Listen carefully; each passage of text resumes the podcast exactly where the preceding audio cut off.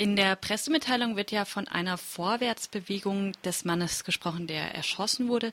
Was zeigt denn das 3D-Modell, das ebenfalls erwähnt wird, denn konkret und was haben die Beamten zur Bewegung des Mannes ausgesagt? Also es ist so, dass äh, die Ermittlungen abgeschlossen wurden, indem äh, verschiedene Zeugen vernommen wurden, soweit die das Geschehen beobachten konnten und natürlich auch die Einlassung der Beamten zugrunde gelegt wurde. Ergänzt wurden die Ermittlungen dann durch kriminaltechnische äh, Untersuchungen und rechtsmedizinische Untersuchungen. Äh, und bei den kriminaltechnischen Untersuchungen wurde ein sogenanntes 3D, äh, eine 3D-Animation erstellt. Das ist eine Methode, äh, die die Polizei anwendet, um einen Raum äh, äh, zu vermessen mit genauen Messpunkten und dann einzuscannen. Und anhand der Abgleiche der rechtsmedizinischen Erkenntnisse einerseits und der Kriminaltechnik andererseits ähm, kann man dann Abläufe ähm, verifizieren, also beispielsweise Aussagen von Zeugen oder Beteiligten äh, verifizieren oder falsifizieren. Und das hat man anhand des 3D äh, Modells äh, gemacht. Also eine, es ist einfach eine sehr genaue Messmethode. Und nochmal die Nachfrage, das Modell zeigt, dass die Person sich auf die Beamten zubewegt hat, in welchem, äh, in welchem Entfernungsverhältnis denn beispielsweise? Das Modell selbst ähm, zeigt natürlich nicht das Geschehen eins zu eins, sondern äh, man, man geht davon aus, ähm, dass die Erkenntnisse, die man gewinnen konnte, auch ähm, beispielsweise äh, Schusskanäle und solche Sachen, ähm, die dann abgeklärt äh, werden äh, mit ähm, den Aussagen, ähm, aus diesen kann man dann versuchen, das Geschehen zu rekonstruieren äh, und dann die Situation möglichst plastisch darzustellen. Und ähm, im Ergebnis ist es dann eben so, ähm, dass äh, die, äh, dass man davon ausgehen muss, dass der äh, letztlich Verstorbene ähm, dann äh, sich zu dem Zeitpunkt, als er getroffen wurde von den Schüssen, in einer Vorwärtsbewegung befand. Aber Sie können jetzt gerade keine Aussage darüber machen, wie weit die Person von den Beamten noch entfernt war. Also über die, es, es befand sich alle, alle Personen, die beteiligt waren, befanden sich in einem Raum, in einer Gemeinschaftsküche, aber über die genauen Entfernungsangaben kann ich Ihnen jetzt äh, keine Auskunft geben. Nein, die weiß ich im Moment nicht. Zu den zunächst ergriffenen Maßnahmen der Beamten zählt ja auch der Einsatz von Pfefferspray. Da steht in der Pressemitteilung ähm, ziemlich genau das, nämlich dass Pfefferspray eingesetzt wurde. Von wem denn genau und äh, hat sich denn die Staatsanwaltschaft dann auch damit beschäftigt, warum es scheinbar wirkungslos blieb? Also das Ergebnis der Ermittlungen ist, ähm, dass äh, in der Tat nachgewiesen werden konnte, dass Pfefferspray eingesetzt wurde.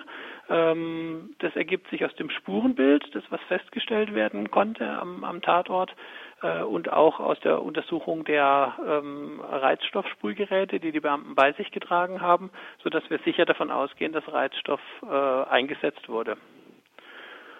Letztlich hat es nicht gewirkt. Das ergibt sich daraus, äh, dass sich ähm, der letztlich Verstorbene dann zum Zeitpunkt, äh, als die Schüsse abgegeben wurden, ähm, in einer Vorwärtsbewegung ja noch befand und damit in einer Angriffssituation auf die Beamten. Das heißt, es wurde jetzt auch von der Staatsanwaltschaft ausgeschlossen, dass so eine Vorwärtsbewegung auch äh, bei Wirkung eines Pfeffersprays stattgefunden haben könnte.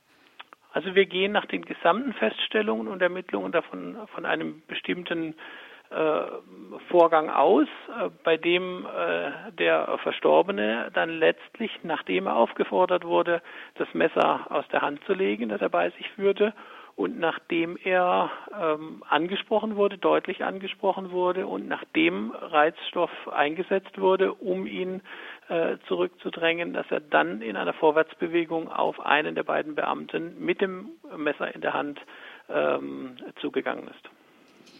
Die Bewertung der Staatsanwaltschaft lautet ja jetzt äh, so sagt das die Pressemitteilung, dass es sich um Nothilfe gehandelt hat, also um die Anwendung von Gewalt, um unmittelbare Gefahr von einem Dritten, in dem Fall dem anderen Beamten, abzuwenden. Ja. Nun war ja der scheinbar bedrohte Beamte auch bewaffnet äh, mit einem Schlagstock, Schlagstock und äh, zudem hatte der Schütze nicht äh, beispielsweise auf die Beine des Toten gezielt, sondern direkt auf den Oberkörper dreimal. Wie hat denn die Staatsanwaltschaft diese Umstände bewertet? Also die Staatsanwaltschaft geht insgesamt äh, davon aus, dass eine Notwehrsituation vorlag. Ähm, wir gehen davon aus, dass eben ein aktueller Angriff auf den Beamten mit dem äh, Messer ausgeführt äh, wurde und vor diesem Hintergrund der Einsatz der Schusswaffe durch den zweiten Beamten gerechtfertigt war, nach vom Polizeigesetz gedeckt war und auch notwendig war, um letztlich diesen unmittelbaren gefährlichen Eingriff, Angriff äh, mit dem Messer auf den zweiten Beamten abzuwenden. Und dass es eine andere Möglichkeit in der Situation nicht gab. Also noch, um das nochmal klar zu machen, ähm, es war nötig, äh, dass der Beamte geschossen hat und dass der andere Beamte sich nicht mit dem Schlagstock hätte verteidigen können. Und äh, es war auch nötig, dreimal zu schießen. So sieht es die Staatsanwaltschaft. Also Notwehr liegt dann vor, wenn oder Nothilfe, wenn man für einen anderen eintritt, liegt dann vor, wenn ein gegenwärtiger Angriff auf eine Person vorliegt. Davon gehen wir aus, dass das der Fall war. Und wenn dieser Angriff abgewehrt werden kann durch angemessene Mittel. Und äh, wir gehen davon aus, dass der Einsatz der Schusswaffe in diesem Fall notwendig, erforderlich war ähm, dass es letztlich äh, zum, dass er letztlich zum Tod äh, des getroffenen äh, Patienten oder Bewohners führte, äh, ist bedauerlich, aber äh, ist im Ergebnis äh, letztlich nicht abzuwenden gewesen. Dann nochmal die Nachfrage, dass der Paragraph 32 sieht ja zwar vor, dass Gewalt angewendet werden kann und dass sie auch ja. über ähm, die Gewalt, die einem begegnet, prinzipiell hinausgehen kann, aber es gibt ja dennoch das Gebot der Verhältnismäßigkeit. Das würde hier, würde hier aber aus Ihrer Perspektive nicht berührt. Aus unserer Sicht war der, ähm, äh, war die, der Einsatz der, der Waffe ähm, notwendig, um diesen gegenwärtigen Angriff auf den Polizeibeamten abzuwehren. Er war jedenfalls von der äh, Möglichkeit der Notwehr bzw. der Nothilfe äh, gedeckt und insofern hat der Beamte, der die Schüsse abgegeben hat, nicht rechtswidrig gehandelt und äh, kann damit nicht bestraft werden aus unserer Sicht. Wie hat denn die Staatsanwaltschaft entschieden, dass hier die Gebotenheit der Nothilfe vorliegt? Also psychische Ausnahmezustände, die man äh, in der Situation und bei der Person ja auch im Nachhinein noch annimmt, äh, wären ja durchaus ein denkbares Kriterium, diese Gebotenheit einzuschränken.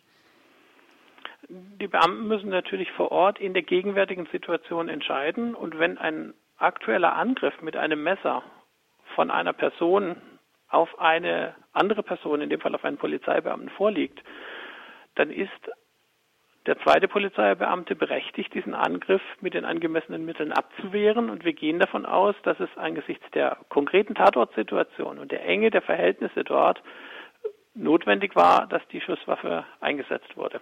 Sie war jedenfalls gerechtfertigt eingesetzt.